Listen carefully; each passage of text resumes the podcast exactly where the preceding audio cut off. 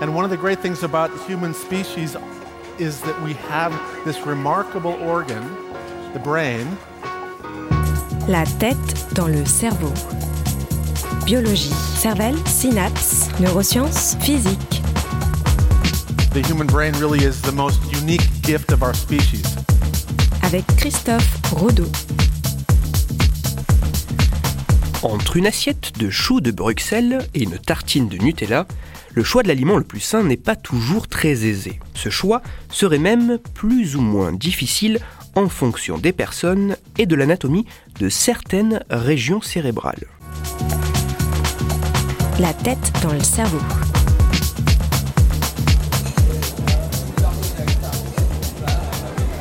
Venez avec moi au restaurant. Mettons-nous autour de la table au moment du repas. Manger sainement n'est pas toujours quelque chose de très facile. Même si l'on est conscient qu'un aliment n'est pas très bon pour la santé, s'en détourner n'est pas forcément aisé. Et il semblerait que nous ne soyons pas tous égaux lorsqu'il s'agit de faire un choix alimentaire. Pour essayer de comprendre ce qu'il se passe au niveau cérébral lorsque nous prenons une décision quant à choisir un aliment plutôt qu'un autre, des chercheurs ont réalisé une expérience assez simple.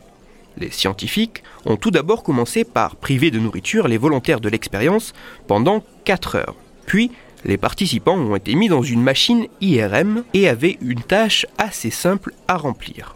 Devant leurs yeux apparaissait une succession d'aliments en photographie.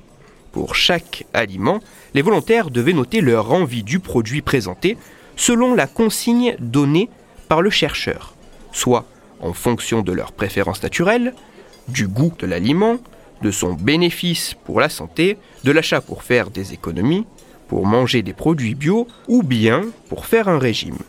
Pour chaque photographie d'aliment, il fallait donc répondre à l'une de ces six consignes, et ceci par une note d'appréciation.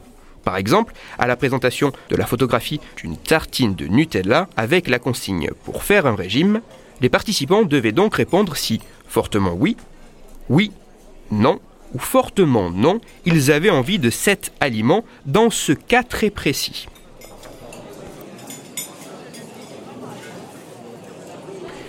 Les résultats sont très intéressants. Mais avant de rentrer dans les détails de ceci, il me faut faire un point sur deux éléments. Premièrement, sur la technique d'imagerie cérébrale utilisée. Dans mes chroniques, il m'arrive de mentionner des études utilisant l'imagerie par résonance magnétique, afin d'en tirer des informations fonctionnelles.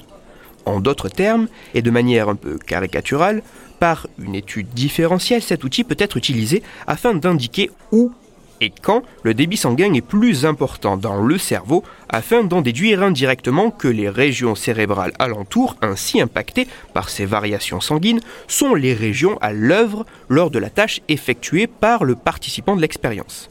Dans notre étude, aujourd'hui, l'IRM n'est pas du tout utilisé ainsi. La machine IRM est utilisée afin d'acquérir des clichés de très bonne résolution de l'anatomie précise du cerveau des participants.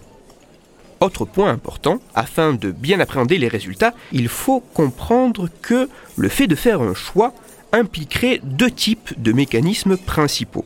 Le premier consisterait à attribuer une valeur à chacune des options du choix, et le deuxième mécanisme consisterait à analyser la valeur donnée à chaque option pour choisir la plus adéquate. Dans cette expérience, l'aliment auquel on aura attribué la valeur la plus importante en fonction de la consigne donnée. Ce point étant fait, revenons à nos volontaires affamés que les scientifiques ont fait saliver devant des photographies plus ou moins appétantes pour parler de leurs résultats.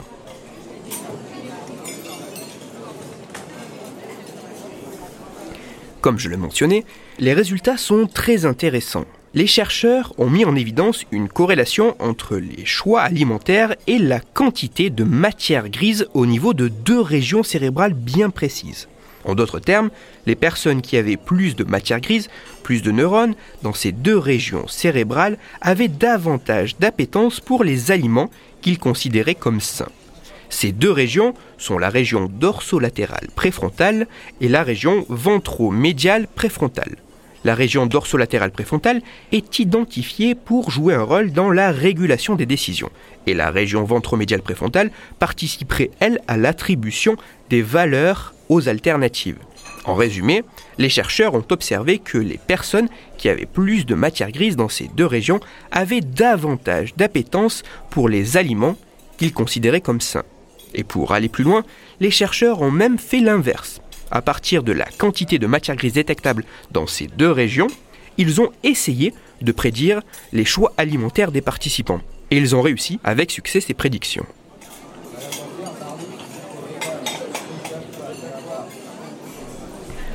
En conclusion, les chercheurs auraient identifié une corrélation entre la quantité de matière, la quantité de neurones de deux régions cérébrales impliquées respectivement dans l'attribution des valeurs aux options d'un choix et dans la régulation des décisions avec les choix alimentaires des participants.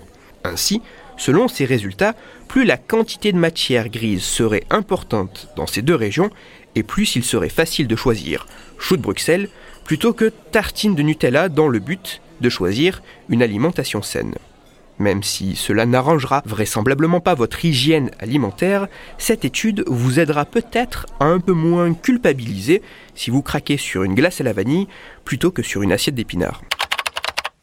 Toutes les références de ma chronique se trouveront sur mon site, mais avant de passer un conseil lecture, j'attire votre attention sur trois éléments.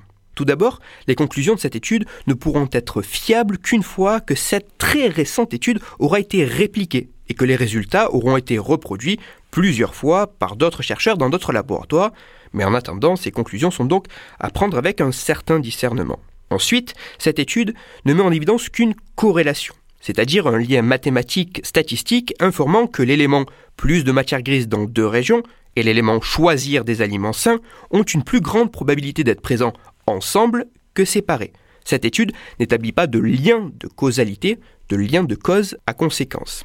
Et enfin, a priori, rien ne permet de dire si c'est un facteur génétique qui permettrait d'avoir plus de neurones dans ces deux régions cérébrales, ce qui induirait un comportement de bonne hygiène alimentaire, ou si au contraire, cela serait l'alimentation, l'environnement qui pourrait avoir un impact sur l'épaisseur de ces fameuses régions. En d'autres termes, est-ce que mon cerveau est ainsi et c'est pour cela que j'effectue ce comportement Ou au contraire, est-ce que parce que j'effectue ce comportement, mon cerveau devient ainsi? Pour approfondir la chronique d'aujourd'hui, je vous renvoie vers un communiqué de presse décrivant cette étude, qui est disponible sur Internet. Ce communiqué a pour titre Nos choix alimentaires, prédits par l'anatomie de notre cerveau. Il est écrit par l'Institut national de la santé et de la recherche médicale, l'INSERM, et il est à lire sur le site presse.inserm.fr. Pour discuter science et cerveau, vous pouvez me retrouver sur Twitter, Christophe-Rodo, R-O-D-O, et sur mon blog Cerveau en argot. Je vous rappelle aussi que si vous, auditeur, vous avez des questions ou des sujets dont vous voudriez que je parle, n'hésitez pas à me le faire savoir directement via mon compte Twitter ou par mail à l'adresse la tête dans le cerveau gmail.com et j'essaierai d'y répondre dans une future chronique. Christophe Rodeau la tête dans le cerveau.